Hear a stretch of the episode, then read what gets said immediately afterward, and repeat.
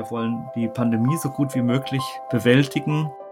Eine Pandemie bewältigen. Das heißt auch, dass wir Ärztinnen und Ärzten sagen sollten, was sie therapeutisch, diagnostisch klugerweise tun können oder was vielleicht auch nicht.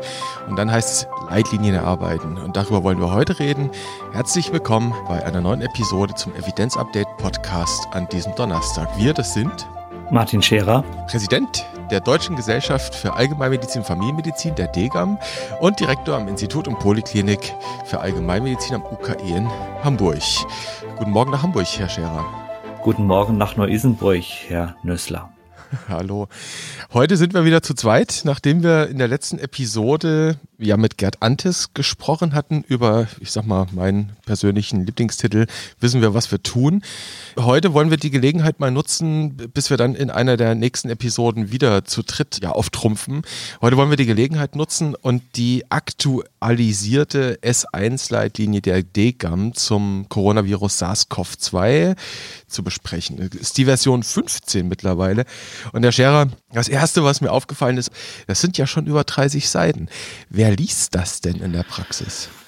Wir haben uns bemüht, dass wir das übersichtlich gestalten und die Empfehlungen erstmal voneinander abgesetzt haben. Also bevor ich da näher drauf eingehe, muss ich vielleicht einmal eine kleine Vorrede machen. Ich will mich ja nicht mit fremden Federn schmücken ja. und darf die Degam nach außen hin vertreten.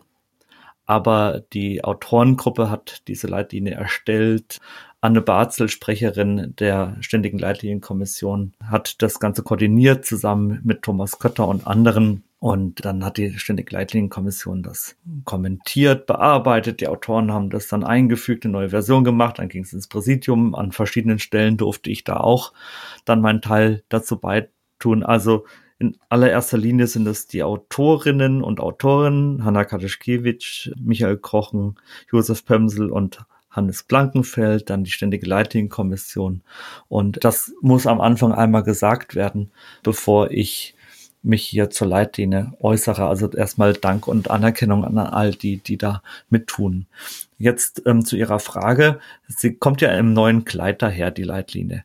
Also die Empfehlungen sind etwas deutlicher ausgeflaggt, die sind durchnummeriert. Es ist für jede Empfehlung eine Quelle angegeben und man kann auch sehen, ob es ein Konsens ist ein Konsensstatement oder ob wir uns da auf eine Literaturstelle beziehen. Wenn Sie dann mal ganz am Anfang reingucken, dann sehen Sie da Zusammenfassung der Empfehlungen auf Seite 3. Für die, war, für die war ich auch ganz dankbar. Weil Sorry, ähm, Kapitel 3, Seite 4, Zusammenfassung der Empfehlung, das geht dann bis Seite 10. Man muss also jetzt nicht die 30 Seiten durchlesen, sondern kann sich die Zusammenfassung der Empfehlungen durchlesen und dann hat man eigentlich die Quintessenz. Okay, das heißt äh, tatsächlich hier ein Tipp zur Lektüre dieses Dokuments, Seiten 4 bis 10, da hat man die Quintessenz, wie Sie sagen, dieser, dieser Empfehlung und hinten kann man dann in die Details eingehen, auch in die Begründungen, die die Autorengruppe, die Sie genannt haben, da ja herausgearbeitet haben, destilliert haben. Entscheidend sind, wie Sie sagen, auf den Seiten 4 bis 10 dann tatsächlich die Statements heißen sie dort. Die sind auch ziffriert, also man kann die dann wirklich zuordnen. Und die sind relativ knackig. Und das sind jetzt mal so die, ja, die Clinical Guides. Und ich habe mir mal so ein paar rausgestrichen, die jetzt teilweise auch sich entwickelt haben in den letzten Monaten, wo wir doch dazugelernt haben, wo sich auch offizielle andere Empfehlungen angepasst haben, die sie, wie sie sagen, referenziert haben, wo es dann auch Konsensempfehlungen geht. Ich habe mir mal so ein paar rausgestrichen, Herr Scherer, und würde sagen, wir gehen da mal durch und gucken mal, ob wir das noch ein bisschen einordnen können. Das erste, was mir aufgefallen ist, ist das Statement 5.22.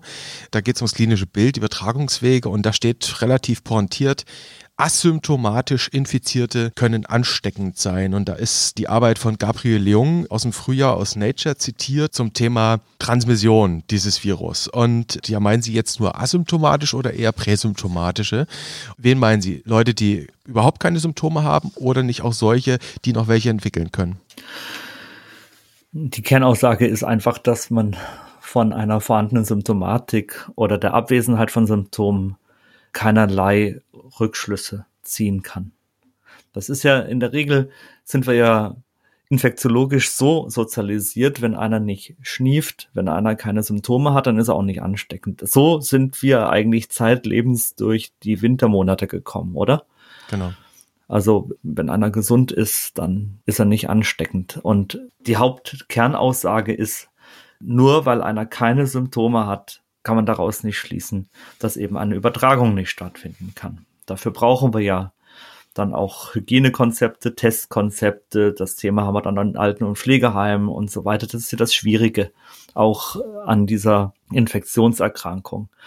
Es soll jetzt nicht implizieren, dass Millionen von asymptomatischen Menschen da rumlaufen und wir alle in Angst leben müssen. So ist es nicht gemeint. Wir legen da schon eher den Akzent gedanklich auf die präsymptomatischen Patienten, aber das ist eigentlich für die Empfehlung nicht von Relevanz. Denn äh, wenn einer keine Symptome hat, weiß ich ohnehin nicht, ob er asymptomatisch ist und bleibt oder ob er präsymptomatisch ist. Im Phänotyp hat er halt einfach keine Symptome und das ist die Hauptaussage dieser Empfehlung. Mhm. Und da steckt ein tieferer Sinn drin, nämlich ein Kennzeichen dieser Pandemie, dieser Viruspandemie ist ja, das erleben wir an den Kontaktbeschränkungen, die wir haben, dass niemand weiß, wer was überträgt und wir alle potenziell infektiös sein können. Das findet sich also da in diesem Statement wieder.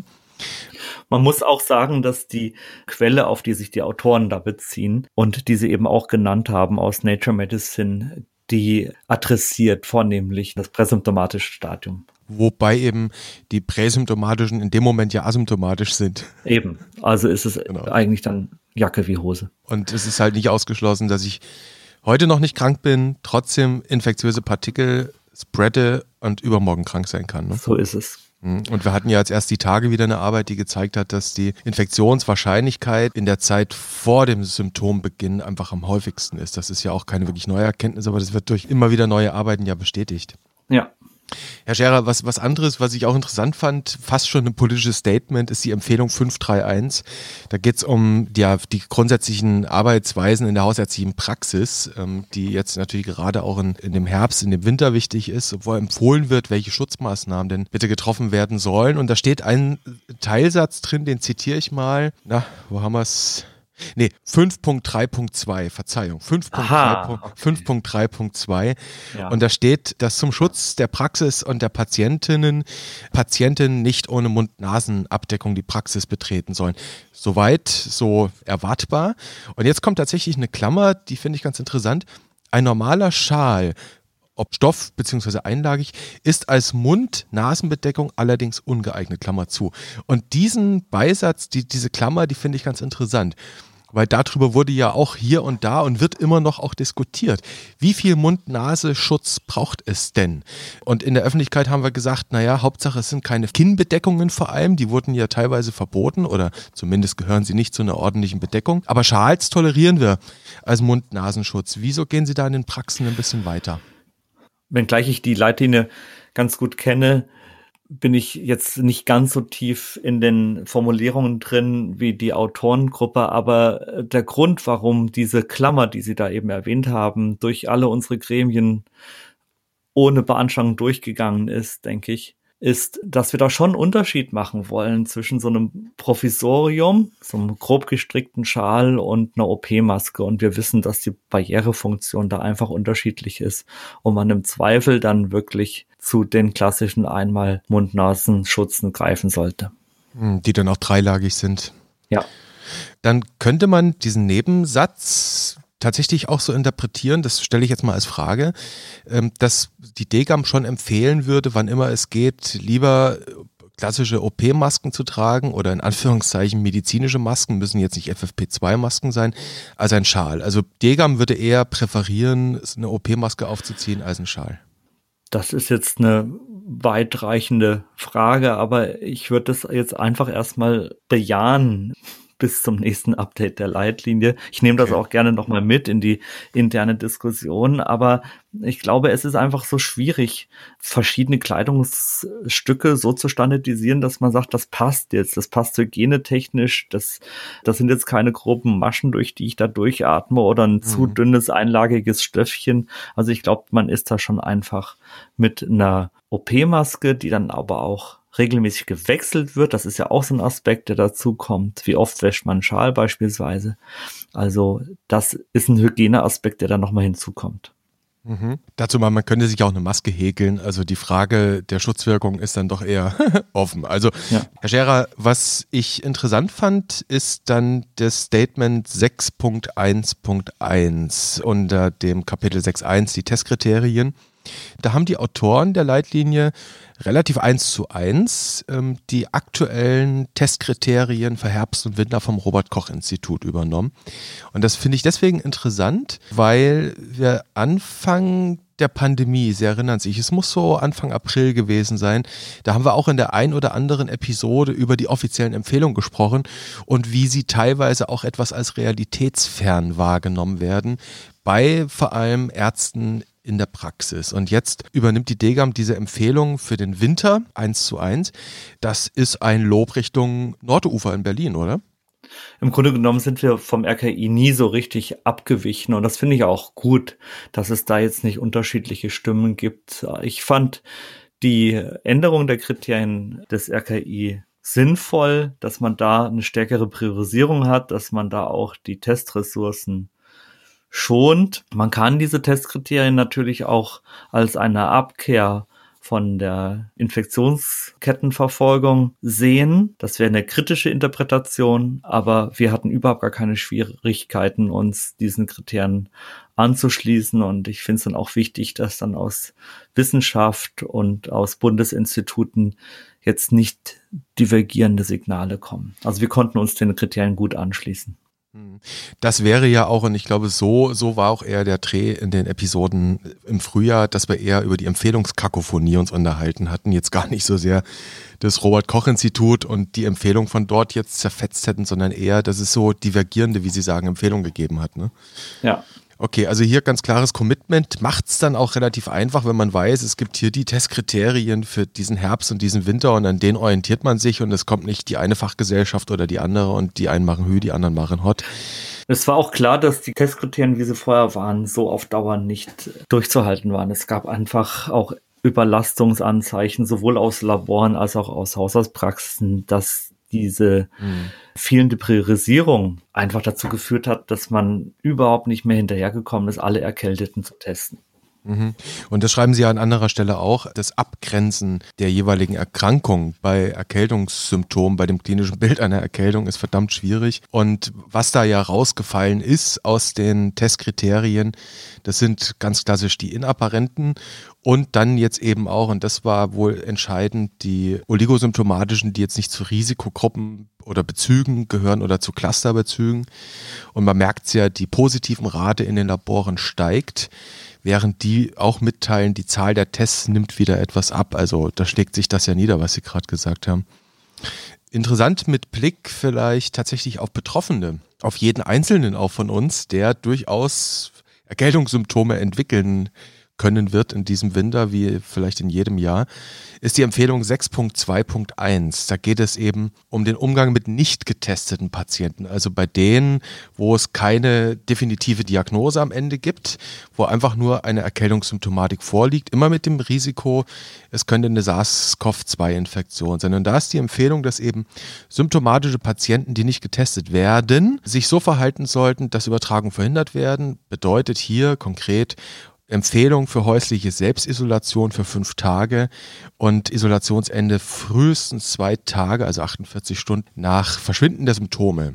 Das ist die Empfehlung. Dieser Empfehlung wohnen zwei Rationalen inne. Die eine ist, dass wir Atemwegsinfekte gleich welcher Äthiologie in ihrer Häufigkeit begrenzen wollen. Wir wollen so wenig wie mögliche Atemwegsinfekte, um den Versorgungsdruck gering zu halten und dann natürlich auch den Druck der Differentialdiagnostik. Je weniger Menschen symptomatisch sind, desto entlasteter ist das gesamte ambulante System. Punkt eins. Und Punkt zwei ist, dass wir für den Fall, dass wir mit dem Testen nicht mehr hinterherkommen, dann auch sagen, okay, symptomatische Patienten, die gehen jetzt in Isolation und dürfen dann eben erst, so wie es in der Empfehlung auch dann formuliert ist, spätestens 48 Stunden nach Symptomfreiheit wieder die Isolation verlassen. Mhm. Eine Frage, die ich mir gestellt habe, mit, mit, Blick auf jeden einzelnen von uns. Es gibt ja, ich sag mal, Berufe, wo es relativ einfach ist. Da kann man, Homeoffice haben viele jetzt geübt ist in der Arztpraxis schwierig, aber auch da gibt es ja durchaus Beispiele, wo man sieht, hey, da können MFA abwechselnd Homeoffice machen und dann Telefondienst beispielsweise. Aber was ich interessant finde, ist die Empfehlung mit Blick auf die Einzelnen. Und nehmen wir an, es gibt Leute in Berufen, wo Homeoffice faktisch nicht möglich ist. Dann ist ja die häusliche Selbstisolation der, der Begriff ist es, der mich interessiert. Die bedeutet ja, ich müsste jetzt mal Urlaub nehmen für fünf Tage. Wäre es nicht einfacher gewesen, wenn man dann empfiehlt, eine AU, eine Telefon-AU in Erwägung zu ziehen für diese Person? Da haben Sie völlig recht. Also wie man das im Einzelfall gestaltet, muss man natürlich sehen. Die allermeisten Arbeitgeber, die sind da sehr offen. Und ich glaube, das ist dann auch der Weg, dass man erstmal sagt, was nötig ist. Mhm. Und das tut auch diese Leitlinie, wie es eigentlich sein müsste, Selbstisolation. Und Sie haben völlig recht, man muss sich dann Gedanken machen, wie man das ausgestaltet. Mhm. Und natürlich wird man auch erst mit dem Arbeitgeber in Kontakt treten und der wird dann schon sagen, ob er einen gelben Schein braucht oder wie man das dann regelt. Aber erinnern Sie sich noch an Phase 1 der Pandemie oder. Welle 1 im Frühjahr. Da haben wir auch viel über solche Sachen gesprochen und äh, eigentlich immer gesagt, es muss ein Miteinander geben zwischen Arbeitnehmer und Arbeitgeber. Aber Sie haben völlig recht, die Frage ist dann, wie man dann so eine häusliche Isolation arbeitsrechtlich realisiert und im Zweifel muss es dann eventuell eine telefonische Arbeitsunfähigkeitsbescheinigung sein. Die Möglichkeit gibt es ja. Mhm, genau. Dann sind wir, lieber Herr Scherer, aber schon hinter Seite 10 jetzt mittlerweile angelangt, nämlich bei den Zusammenfassungen. Jetzt habe ich mich vorgearbeitet auf Seite 23. Das ist das Kapitel 6.6.2 der Antigen-Schnelltests. Davor kommt der PCR-Test, danach die Antikörpertests. Und was ich interessant finde, wenn ich überlege, wie intensiv und wie, wie breit wir auch das Thema Antigen-Schnelltests und deren mögliche Relevanz in den letzten Wochen und Monaten diskutiert haben, kommen die Autoren, kommt die Degam hier doch relativ, sagen wir mal, zu einem verhaltenen Ergebnis. Da heißt es mal, ich habe mal so einen Satz rausgestrichen, wir wissen noch nicht, ob Antigen-Schnelltests die in sie gesetzten Erwartungen einer Vereinfachung, Beschleunigung, Verbesserung der Diagnostik in der, das ist wichtig, hausärztlichen Praxis erfüllen. Denn der manuelle Aufwand der Ergebnisermittlung wird vom Labor in die Praxis verlegt, was zu einem hohen zeitlichen und personellen Aufwand führen kann. Soweit so klar. Ich kann Ihnen auch sagen, warum das so vorsichtig formuliert ist. Weil wir sehr aufpassen müssen, dass wir keine Empfehlungen machen, die zu Frustrationen führen. Was, glaube ich, mhm. nicht gut ist, ist, wenn es Leitlinienempfehlungen gibt, wo die Hausärztinnen und Hausärzte irgendwann die weiße Flagge hissen und sagen, das ist so überhaupt nicht umsetzbar. Das, das passt für mich nicht. Das passt weder auf die Abläufe in meiner Praxis, noch kriege ich es zeitlich hin, noch habe ich die Ressourcen dazu. Und deshalb formulieren wir das so vorsichtig, ähm, mehr oder weniger als Kann-Empfehlung. Du kannst es machen, du kannst es ausprobieren, aber wir wissen eben nicht, ob das dann in der einzelnen Praxis, je nach Räumlichkeit, nach Praxisabläufen, nach zeitlicher Struktur und auch nach Personalstand dann auch so umsetzbar ist. Das heißt, wir müssen da erstmal Erfahrungen sammeln und je mehr Erfahrungen man dann hat, desto mutiger kann man dann auch in der Formulierung solcher Empfehlungen sein. Deshalb ist das ja auch ein iterativer Prozess, wie so eine Art Knowledge Circle, mhm. wo man dann von der Empfehlung über die Implementation, über die Erfahrung, das Feedback wieder zur neuen Empfehlung kommt. Und deshalb gibt's ja dann auch bald eine Version 16. Also wir müssen da einfach Erfahrungen sammeln. Mhm. Und wie so oft, das kann man an der Stelle auch sagen, die Degam-Leitlinien sind ja doch hier und da auch politische Leitlinien, äh, in Anführungszeichen politisch, also wo dann durchaus auch mal Systemkritik angebracht wird. Und auch hier bei den Antigen-Schnelltests wird also deutlich in dem Nebensatz erwähnt, dass die Art der Kostenerstattung, wie sie im Moment vorgesehen ist, für eine Hausarztpraxis, wenn das ja wirklich 15 bis 30 Minuten dauert, einfach auch nicht sachgerecht wäre. Das noch als Hinweis, Seite 24, Lesetipp dazu. Und ein letztes habe ich mir rausgeschrieben, auch aus dem Grund, Hintergrund, weil das auf Twitter thematisiert wurde von Kollegen von Ihnen. Da geht es um das therapeutische Management bei der, also die Arzneitherapie. Und äh, hier wird gesagt, bei Fieber generell Kave nicht reflexhaft senken. Wenn sie notwendig wäre, die Fiebersenkung, dann bitte Paracetamol anstelle von NSAR. Das ist hier die Empfehlung. Und da fragte dann einer auf Twitter, warum Vorbehalte gegen NSAR? Ja, kann ich gleich was zu sagen, weil Sie das Stichwort Twitter gebracht haben. Übrigens wurde auch die Vergütung der Antigen-Schnelltests auf Twitter thematisiert und da hat jemand ganz pointiert und ich gebe das jetzt nur als reines Zitat wieder. gesagt, ähm, das, was wir in den Labors mit den PCR-Tests ausgeben, das sparen wir dann in der Praxis ein. Ich lasse das einfach mal unkommentiert stehen, ist auch nicht meine Formulierung, aber das sind dann auch Diskussionen, die man auf Twitter findet. Und jetzt zu Ihrer Frage nach den NSAR. Da gebe ich Ihnen beziehungsweise dem Kommentierenden recht, dass man da nochmal in die Diskussion gehen muss. Die NSAR zeigen die Effekte in der Langzeitwirkung, aber wir sind grundsätzlich zurückhaltend mit nicht-sendalen Antirheumatika aufgrund des kardiovaskulären Nebenwirkungsprofils und deshalb hier auch eine entsprechend defensive Formulierung. Es ist natürlich so, dass es sich mehr um Langzeitanwendung handelt und man in so einer Infektphase möglicherweise dann auch mit einer niedrigen Dosis und kurzer Anwendung gut durchkommt. Aber es ging einfach uns nochmal darum, diese beiden doch dann alternativ zu verwendenden Substanzen in eine Reihung zu bringen. Und da haben die Autoren, hat die SLK und die DGAM dann letztlich dem Paracetamol den Vorzug gegeben. Aber das heißt jetzt nicht No Touch NSAR. Die stehen deshalb jetzt nicht auf der roten Liste. Pandarahai, würde man sagen. Es ist im Fluss und Sie haben ja schon von der Version 16 gesprochen, die es dann geben wird.